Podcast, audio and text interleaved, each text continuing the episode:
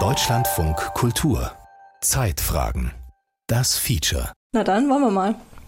Äh, wo ist der Hauptschalter? Hier, oder? Ja. So, Strom weg. 10 Uhr morgens zu Besuch bei der Studentin Anna König. Sie macht mit bei einem Experiment. Für die nächsten 48 Stunden wird sie in ihrer Wohnung keinen Strom haben. Sie möchte testen, wie lange sie in so einem Fall alleine klarkommt. Eigentlich sind ihr Notfälle nicht fremd. Anna König ist gelernte Gesundheits- und Krankenpflegerin und engagiert sich bei der Deutschen Lebensrettungsgesellschaft, kurz DLRG. So, was verändert sich jetzt? Hast du eine Idee? Mmh, mein Kühlschrank fängt jetzt auf, äh, hört jetzt auf äh, zu kühlen. so hauptsächlich, was das Essen angeht. Und was sonst so? Mmh, naja, also Sachen laden kann ich auch nicht mehr. Meine Kaffeemaschine ist auch aus, weil die ist ja auch am Strom angeschlossen. Herd funktioniert nicht mehr. Was jetzt natürlich auch schwierig wird, je nachdem, was dein Haus für eine Wasserpumpe hat, hast du jetzt gegebenenfalls auch relativ bald kein Wasser mehr. Das heißt, das Erste, was du jetzt tun solltest, wäre, sich Die zu Badewanne überlegen, ja genau, die Badewanne volllaufen Okay. lassen und sonst zu sammeln, was du hast an Wasser. Okay, na gut. Dann äh, fange ich mal mit der Badewanne an, weil das dauert ja am längsten. Ich würde mal sagen, zwischendurch Frühstück. Ja.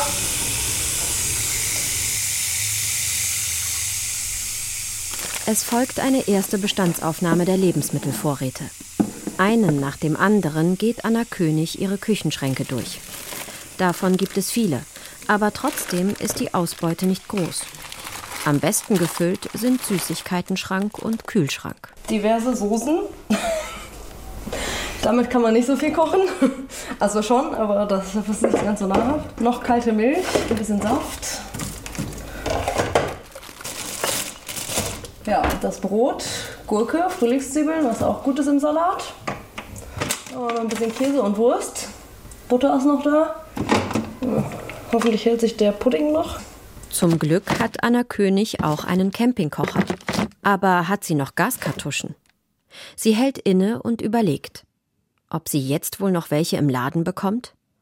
Die sind beim Stromausfall ja wahrscheinlich als erstes ausverkauft. Tatsächlich fängt das Gaskartuschenproblem schon eher an, weil die Supermarkttüren oder die Baumarkttüren gehen schon jetzt nicht mehr auf und die Kassen funktionieren im Baumarkt auch nicht mehr. Das heißt, es wird ja wahrscheinlich im Baumarkt gerade niemand irgendwas verkaufen können.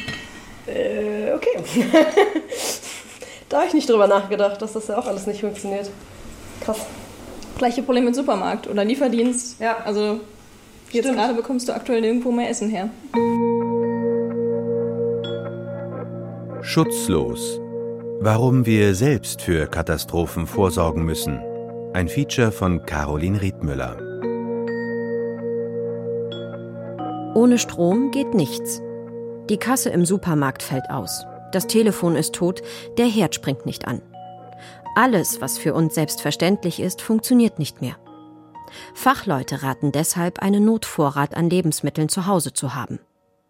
Henning Görsch ist Professor für Gefahrenabwehr und Bevölkerungsschutz an der FOM Hochschule für Ökonomie und Management. Die Hilfe nach einer großen Katastrophe gliedert sich in drei Phasen. Man kann ganz grundlegend sagen, dass wir äh, in großen Schadensereignissen immer eine Zeitspanne haben, die wir meist als Isolationsphase bezeichnen. Äh, Kann man sich vielleicht so ein bisschen vorstellen. Also bis der Rettungsdienst sozusagen eintrifft. Das heißt, bevor äh, also nach Eintritt des Ereignisses und bevor die Bevölkerung sozusagen versorgt werden kann, gerettet werden kann und so weiter, ist sie auf sich allein gestellt. Je größer und komplexer das Ereignis ist, desto länger dauert es, bis staatliche Hilfe kommt. Zusätzlich helfen, so schnell es geht, ehrenamtliche Organisationen wie das Deutsche Rote Kreuz oder das Technische Hilfswerk. Sobald sie eintreffen, beginnt Phase 2. Die Hilfswerke unterstützen die Bevölkerung mit Lebensmitteln und Wasser. Notunterkünfte und medizinische Anlaufstellen werden eingerichtet. Außerdem versuchen die Einsatzkräfte, die sogenannte kritische Infrastruktur wie Wasserwerke, Krankenhäuser oder Funknetze zu stabilisieren. Dann kommt Phase 3. Wie die aussieht, hängt von der Größe der Katastrophe ab. Als drittes würde der Staat dann im Krisenfall, in einem großen, äh, massiven Krisenfall dann tatsächlich eingreifen, den Markt regulieren, um eben dafür zu sorgen, dass, dass jeder was zu essen und zu trinken bekommt. Grundsätzlich kann man die staatliche Krisenvorsorge in drei Bereiche einteilen. Einer ist die Absicherung der kritischen Infrastruktur. Notstrom an Krankenhäusern und Mobilfunkmasten gehört ebenso dazu wie Nottankstellen, an denen Einsatzkräfte auch während Katastrophen noch Kraftstoff bekommen. Wie gut diese Infrastruktur abgesichert ist, unterscheidet sich von Kommune zu Kommune. Der zweite Bereich der staatlichen Krisenvorsorge ist organisatorisch. Und das Spezialgebiet von Katastrophenschutzexpertin Ursula Fuchs. Das fängt an mit eben auch äh, unserem jetzt gemeinsamen äh, Kompetenzzentrum von Bund und Ländern, die eben auch die Lage beobachten, die eben auch ein Bevölkerungsschutz-Lagebild erstellen, die auch auswerten, was wo passiert und auch ähm, beratend und koordinierend unterstützen. Und auch eine gute Vorbereitung gehört zum organisatorischen Bereich. Krisenpläne, Ansprechpartner, ausgearbeitete Katastrophenszenarien. Im Ernstfall hat keiner Zeit, nach der Telefonnummer vom Krisenmanager des Wasserwerks zu suchen. Der dritte Bereich sind Lager mit systemrelevanten Gütern. Die Rohöllager sollen Deutschlands Bedarf von drei Monaten abdecken. Medizinische Ausrüstung gibt es in manchen Bundesländern mehr, in anderen weniger. Das gleiche gilt für die Vorräte an Breitbandantibiotika. Theoretisch soll für 20 Prozent der Bevölkerung vorgesorgt sein. Tatsächlich handhabt das jedes Bundesland anders. Die Vorräte an Wasser und Lebensmitteln werden hingegen vom Bund geregelt. Das sind einmal äh, vor allen Dingen äh, Getreide, aber teilweise auch Fertignahrung. Die Lager sind so um die kurz über 100 äh, Lager gibt es über Deutschland verteilt. Die sind geheim. Wir vom BBK haben ja auch diesen Arbeitsbereich der Notbrunnen ergänzt Ursula Fuchs vom BBK, dem Bundesamt für Bevölkerungsschutz und Katastrophenhilfe. Sie leitet das Referat für Information und Selbstschutz. Das heißt, wenn tatsächlich die Wasserversorgung ausfallen würde, könnte man im Grunde die Notbrunnen auch in Betrieb nehmen. Immer wieder betont Ursula Fuchs, diese Lager mit systemrelevanten Gütern sind gesetzlich vorgeschrieben und können im Ernstfall freigegeben werden. Doch es gilt auch, der Staat ergänzt damit nur das, was Bürger selbst tun müssen. Denn im Gesetz ist ebenfalls verankert, dass jeder auch für sich selbst vorsorgen muss.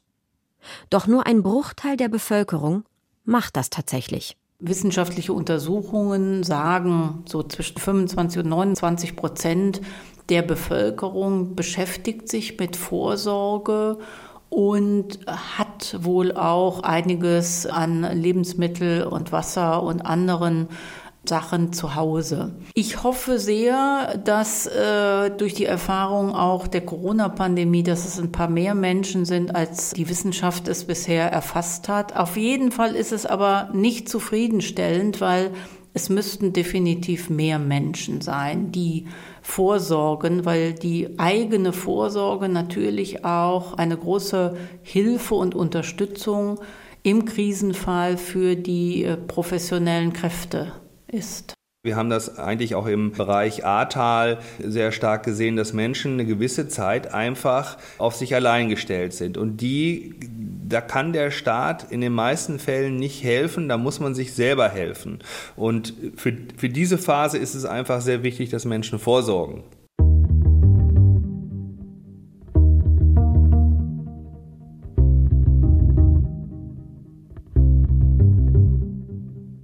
Wie gut Anna König vorgesorgt hat, wird sich in den nächsten Stunden zeigen. Jetzt plant sie erstmal das Abendessen ohne Strom. Langsam zeigt sich, wie viel schon bei einem simplen Stromausfall nicht mehr funktioniert. Ich glaube, ich habe im Kühlschrank noch eine Gurke und Tomaten. Vielleicht machen wir irgendwie Salat oder so. Ich bestimmt noch irgendwo Couscous rumfliegen in meinen, in meinen Vorräten. Das ist nicht so aufwendig, man muss nicht wirklich kochen, man muss nur einfach Wasser zum, zum äh, Kochen bringen. Das lässt sich ja machen mit dem Campingkocher. Das stimmt. Hast du schon gecheckt, ob du noch Gaskartuschen hast? Nein, habe ich noch nicht. Wollen wir das mal machen? Ja.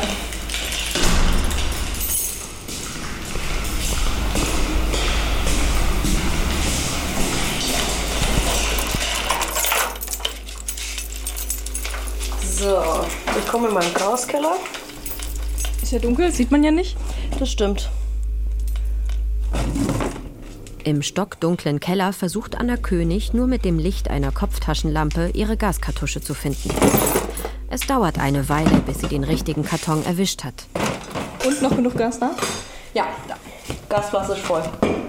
Mir extra vom letzten Campingurlaub neu gekauft gehabt. Da würde ich mal sagen, Glück gehabt. Allerdings. Auf dem Ceranfeld, das bis heute Morgen noch eine Herdplatte war, baut Anna König ihren Campingkocher auf. Das Abendessen ist gerettet. Krisenvorsorge daheim bedeutet aber noch mehr. Essen natürlich, trinken und etwas, um sich zu informieren. Also das Radio mit der Batterie oder auch mit der Kurbel, um einfach herauszufinden, was ist passiert, wie lange wird es wohl dauern, was wird empfohlen. Information ist immer das A und O. Man kann natürlich auch äh, das Smartphone nehmen, dann sollte man aber so ein paar aufgeladene Powerbanks zu Hause haben, damit man da nicht leer läuft.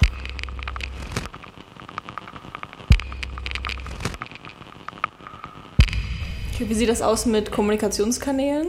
Also du musst ja theoretisch auch hören, was jetzt weitergeht, wenn der Stromausfall vorbei ist.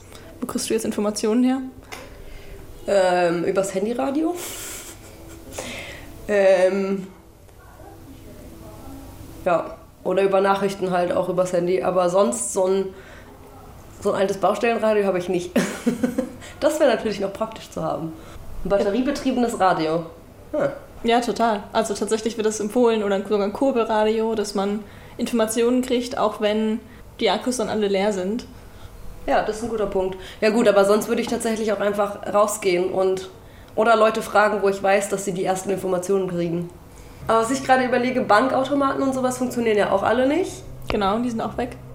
Nach einem Stromausfall gilt ein alter Spruch. Nur Bares ist Wahres, denn mit Karte zahlen funktioniert nicht mehr. Nachschub am Geldautomaten gibt es ebenso wenig wie an der Kasse der Bank. Es bleibt das Bargeld, das man in der Tasche oder zu Hause hat. Ich weiß nicht, wie viel Bargeld ich noch habe. Das weiß ich tatsächlich nicht. Aber von meinem Geburtstag ist noch ein bisschen Geburtstagsgeld übrig, aber das wollte ich eigentlich sichern. aber hätte ich das nicht, hätte ich glaube ich nur äh, 40 Euro Bargeld jetzt. Ein Auto habe ich nicht, das muss ich nicht irgendwie betanken oder sowas. Würde auch nicht gehen. Das stimmt. Dafür bräuchte man dann auch Benzintanks. Nicht einmal die Tagesplanung funktioniert ohne Strom so wie sonst. Anna König macht es sich auf ihrer Küchenbank gemütlich. Neben ihr liegt ihr Laptop. Er ist schon alt, besonders lange, hält wohl selbst der volle Akku nicht mehr. Wie geht's bei dir jetzt weiter? Also, jetzt ist Strom weg, sitzt hier in deiner Wohnung. Was ist heute dein Tagesplan? Ich habe ein spannendes Buch angefangen. Das würde ich tatsächlich, glaube ich, weiterlesen. Eine Runde spazieren gehen, hatte ich auch irgendwie auf dem Plan. Mal gucken. Na dann drücke ich mal die Daumen. Dankeschön. Erste Erkenntnis nach ein paar Stunden. Anna König ist besser vorbereitet als gedacht. Aber das mehr zufällig. Denn aktiv vorgesorgt hat sie nie. Wie die meisten Deutschen heute. Früher waren die Menschen anders aufgestellt. Zur Zeit des Kalten Krieges wussten viele, wie sie sich im Katastrophenfall zu verhalten haben. 1970 hört sich ein ARD-Reporter in Köln um. Haben Sie Vorräte, Lebensmittelvorräte zu Hause? Ja, so ein bisschen schon. Für wie lange würden die reichen? Für 14 Tage vielleicht. Na, ich würde schätzen, zwei Monate. Hausbesitzern wurde damals sogar empfohlen, einen eigenen Bunker in den Keller zu bauen. Das Amt für Zivilschutz zog durchs Land und informierte die Menschen. Ein Vorrat für Notfälle. Nun, äh, an welche Notfälle denken Sie dabei? An Krisen, an Versorgungsschwierigkeiten jeder Art, an Katastrophenfälle und äh, gewiss auch an einen möglichen Ernstfall, an eine mögliche Ausweitung von Krisenherden, die uns in Europa berühren können. Dann gab es ja auch noch den Bundesverband für den Selbstschutz, die auch tatsächlich mit Ortsverbänden vielfach vertreten waren. Und die sind in die Schulen gegangen und haben dort informiert über Selbstschutz und Selbsthilfemöglichkeiten. Und ich glaube, wenn man mehr oder weniger flächendeckend auch schon in den Schulen anfängt, zu dem Thema zu informieren, dann ist das Wissen verbreiteter. Das passiert ja im Moment nicht. Der Eindruck der Katastrophenschutzexpertin deckt sich mit den Ergebnissen aus der Forschung. Eine direkte Ansprache ist der beste Weg, um Menschen zum Vorsorgen zu animieren. Doch mit Ende des Kalten Krieges geriet das Thema aus dem Blickfeld. Schutzräume und Sirenen wurden aufgegeben. Das Bundesamt für Zivilschutz aufgelöst. Die Bevölkerung, sagt Krisenforscher Henning Görsch, verlor das Bewusstsein für einen drohenden Ernstfall. Und die Regierungen hatten andere Prioritäten. Abgesehen von der Freude, in ein Zeitalter des Friedens einzutreten, was sich ja nicht bewahrheitet hat in dem Sinne, war es natürlich auch so, dass das alles sehr viel gekostet hat. Ja, man spricht dann immer von dieser Friedensdividende ja, auch sozusagen froh war, dass da keine Kosten mehr entstehen können und man bestimmte Posten streichen konnte.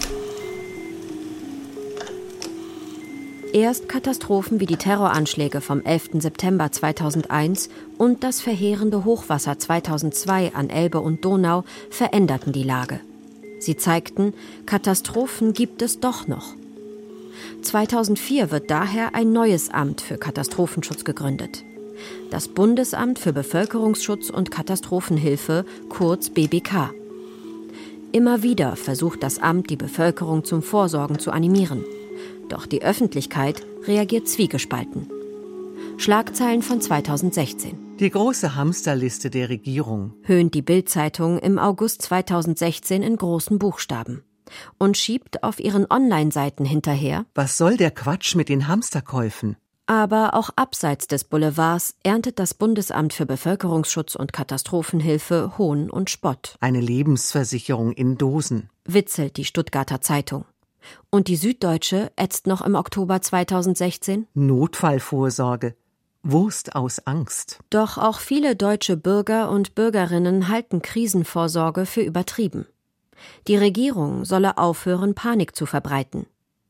Nur wenige Menschen reagieren mit aktiver Vorsorge. Henning Görsch nennt dafür verschiedene Gründe. Erstmal äh, spielt das so im Alltag äh, keine große Rolle. In den Jahren jetzt vor 2020 wurde man da eigentlich wenig mit konfrontiert, immer so ein bisschen vielleicht mal medial.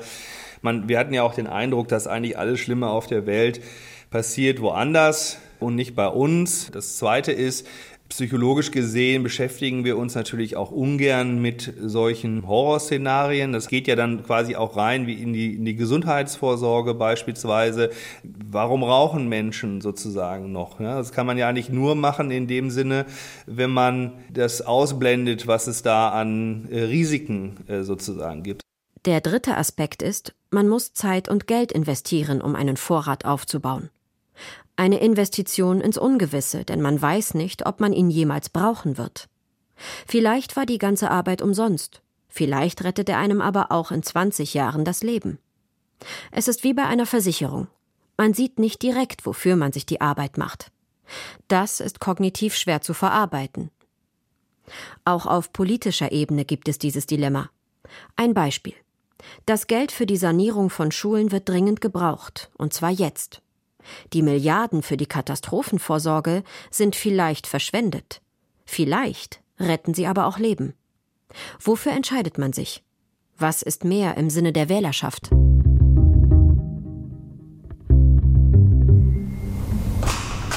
Guten Morgen. Guten Morgen. Bereits erstaunlich wach öffnet Anna König die Tür zu ihrer kleinen Stadtwohnung. Es ist der nächste Morgen. Die ersten 24 Stunden des Experiments hat sie hinter sich. Na, wie war die Nacht ohne Strom? Ähm, relativ entspannt. Also das Einzige ist immer so der Reflex zum Lichtschalter. Aber den hatte ich gestern Abend auch schon so, als es so anfängt zu dämmern, weil mein Badezimmer relativ dunkel ist. Und äh, da habe ich halt noch kein Licht gebraucht, aber dieser Reflex zum Lichtschalter ist auf jeden Fall immer da. Was macht der Handy-Akku? Was macht der Laptop-Akku? Äh, Laptop-Akku habe ich nicht benutzt. Äh, dafür habe ich jetzt das zweite Buch angefangen. Und Handy-Akku habe ich einmal geladen, über Nacht halt mit der Powerbank. Na dann würde ich mal sagen, Frühstück. Ja, sehr gerne. Ich habe extra gewartet, bis du da bist, dass ich äh, mir einen Kaffee kochen kann. es gibt wieder ein Brot belegt mit äh, Veggie-Wurst und Tomate und Gurke und ein, die andere Hälfte des Brots belegt mit Käse. Und dann gibt es jetzt den Kaffee und den O-Saft dazu. Guten. Danke. So, wo ist das Feuerzeug? Während das Wasser langsam kocht und der Kaffeeduft sich ausbreitet, macht Anna sich erneut Gedanken zur Tagesplanung und stellt fest, der Stromausfall hat auch irgendwie was Gutes. Was wirst du den Tag über machen? Ähm, ich werde mein Buch weiterlesen. Also das erste habe ich ja gestern ausgelesen und das zweite angefangen. Das werde ich äh, weiterlesen. Ähm, wenn ich damit fertig bin, werde ich dazu gezwungen sein, meinen Schreibtisch aufzuräumen. Und zwischendurch werde ich tatsächlich meinen Kühlschrank noch putzen. Und dazwischen viel Zeit, um sich Gedanken zu machen.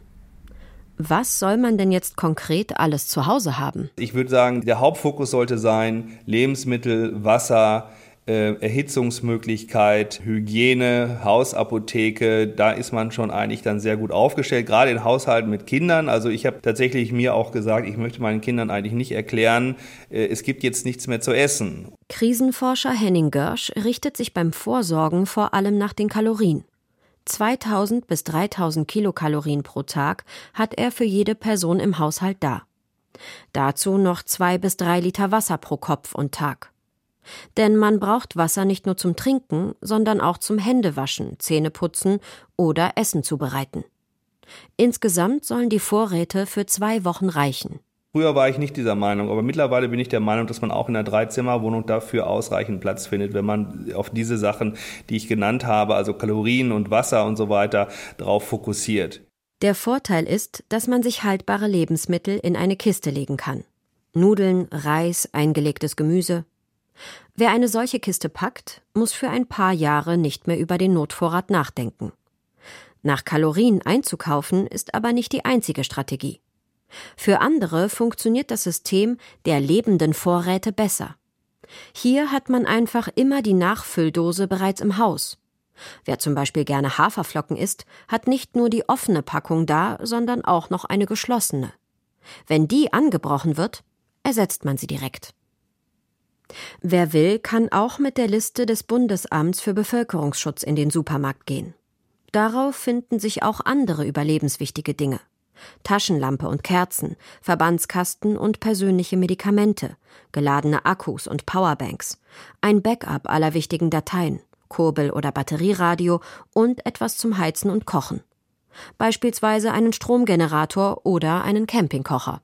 Wir können ja jetzt zum Spaß mal versuchen, Abendessen zu kochen ohne den Campingkocher. Was hättest du da? Was gäbe es zu essen? Ja, also ich gucke mal erstmal in meiner schlauen Kühlschranktüte hier. Also ich könnte natürlich einfach ganz langweilig wieder Brot essen. Mit dem Ausschnitt, was ich noch habe. Aber das ist ja echt nicht spannend. Also, was habe ich denn noch in meinem Kühlschrank? Sehr viele Soßen. Die löffel ich nicht auf. Obwohl, vielleicht ist mein Cheesy Dip noch gut. So ein Nacho Cheese Dip. Und ich glaube, ich habe nämlich hier auch noch. Ja. Ich hätte noch ein paar Nachos, die ich mir machen kann. Sehr nahrhaft. Ja. Und ein paar Tuckkekse hätte ich auch noch da. Also satt werde ich auf jeden Fall. Dann habe ich immer noch meine Gurke und meine Tomaten und meine Frühlingszwiebeln und Paprika. Das heißt, ich werde mir auch einfach irgendwie einen Salat zusammenschnibbeln. Uh, ich habe noch Pizzasoße. Ich kann sogar einfach ein bisschen Tomatensoße löffeln. Wie viele Tage denkst du, würdest du auskommen ohne Campingkocher? Wahrscheinlich wird es ziemlich langweilig und nicht mehr lecker, weil ich dann halt nur noch meine Süßigkeiten aufessen muss. Am Ende des Tags zwei, würde ich jetzt sagen. Das heißt, sehr gut, dass du vorbereitet bist und einen Campingkocher hast. Ja, so Dosenessen habe ich leider nicht da. Vor ein paar Jahren hatte ich das, weil die noch vom Festival übrig geblieben sind, aber da hatte ich auch ein bisschen Dosenbier noch gelagert. Aber da trägt sich der Stromausfall auf jeden Fall leichter. Ich wollte gerade sagen, irgendwann wird dann halt, wenn ich kein Wasser mehr habe, dann muss ich halt meinen Alkoholvorrat austrinken. So ist der Alkoholvorrat für zwei Dinge gleichzeitig gut. Das gilt generell für gute Krisenvorsorge. Am wichtigsten sind die Dinge, die man bei vielen verschiedenen Katastrophen gebrauchen kann. Ob jetzt ein Ausfall der Versorgung durch äh, eine kriegerische Handlung, durch einen äh, Cyberangriff oder ein im Suezkanal querliegenden Frachter oder eine Weltwirtschaftskrise oder ein Naturereignis zustande kommt, ist erstmal primär irrelevant für den einzelnen Haushalt. Der hat, äh, für den ist es faktisch so, ich habe keine Versorgung und ich muss jetzt, ich brauche Nahrung und Trinkwasser und muss meine Lebensmittel warm machen. Ähnliches gilt für die staatliche Krisenvorsorge. Bisher hat der Staat immer klar unterteilt. Hilfskrankenhäuser, Sirenen und dergleichen sind für den Kriegsfall, für den der Bund vorsorgt. Für zivile Katastrophen wie Hochwasser sorgen die Länder oder Kommunen vor. Dabei könnte man Sirenen und Hilfskrankenhäuser auch bei vielen nicht kriegerischen Katastrophen gut gebrauchen. Aber das ist sozusagen diese sehr eingeschränkte verwaltungstechnische Sicht vielleicht an, an, der Stelle, wo man sagt, ja, diese Sirene, die ist aber ausschließlich für den Krieg oder für den Kriegsfall. Und die hat keinen anderen Nutzen. Das ist aber natürlich nur eine willkürliche Einteilung und hat nichts damit zu tun, äh, was ich da wirklich mitmachen kann.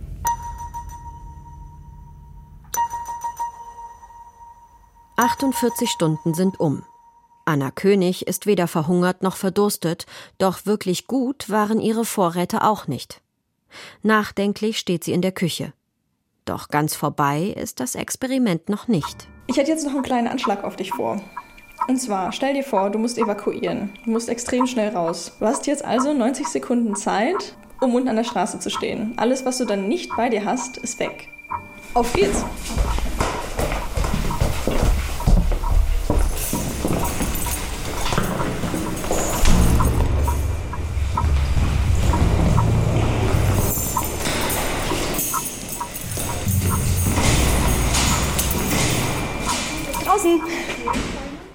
Ein bisschen außer Atem steht Anna König auf der Straße. Viele Sachen hat sie nicht dabei. Check, sehr gut. Du hattest sogar noch zwölf Sekunden über. Was hast du jetzt alles dabei? Ähm, ich habe meinen Schlüssel dabei. Ich habe einen Ordner mit Papieren dabei. Ähm, ich habe eine Regenjacke äh, mitgenommen, eine Fließjacke mir gegriffen, mein Portemonnaie und meine Schuhe habe ich in der Hand. Die habe ich noch nicht mal angezogen. Was für Papiere sind drin im Ordner? Ähm, Bankunterlagen, Vollmächte. Abschlusszeugnis? Ausbildungsnachweise? Nee, dafür habe ich einen separaten Ordner tatsächlich. Wie sieht das aus mit Erbstücken, Erinnerungsfotos? Ja, die sind jetzt oben verbrannt oder weg.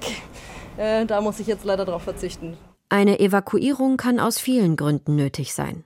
Eine Naturkatastrophe wie eine Überflutung, der Brand in einem Mehrfamilienhaus oder es wird eine Weltkriegsbombe gefunden.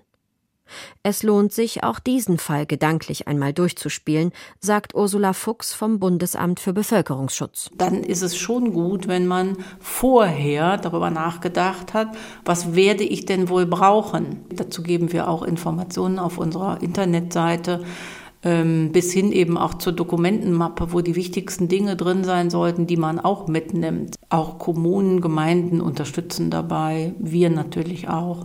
Man kann uns sogar anrufen, da kann man auch diese Informationen abfragen. Häufig beschäftigen sich die Menschen erst dann mit einer Katastrophe, wenn sie eingetreten ist. Auch das BBK hat das in den letzten Jahren mehrfach erlebt während der Corona-Pandemie, der Flutkatastrophe im Ahrtal oder dem Beginn des Krieges in der Ukraine. Plötzlich haben viele Menschen angerufen und wollten Informationen.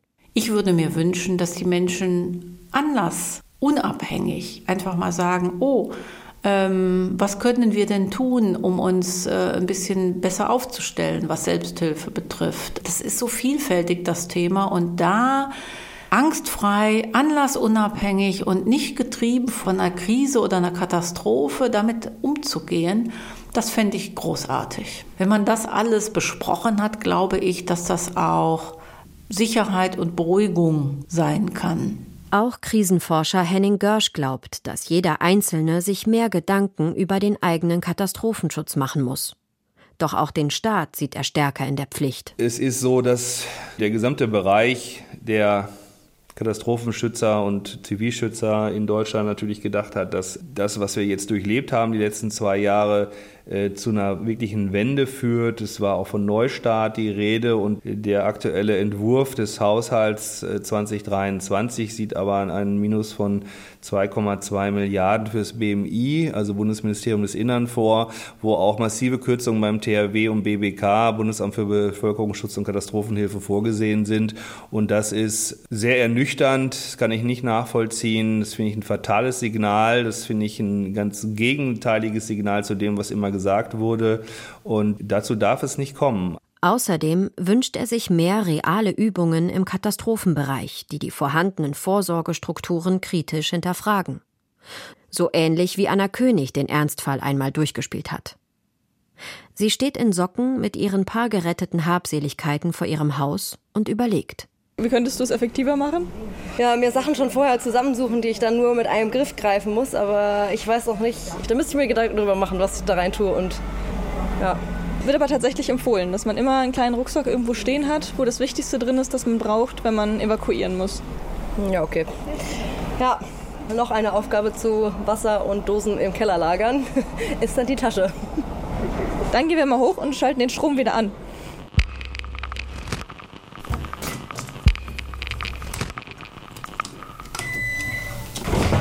Der Kühlschrank hat wieder Licht. Schutzlos, warum wir selbst für Katastrophen vorsorgen müssen. Das war ein Feature von Caroline Riedmüller. Es sprach Monika Oschek. Die Regie führte Cordula Dickmeis, verantwortlich für den Ton war Jan Fraune und die Redaktion hatte Martin Meyer.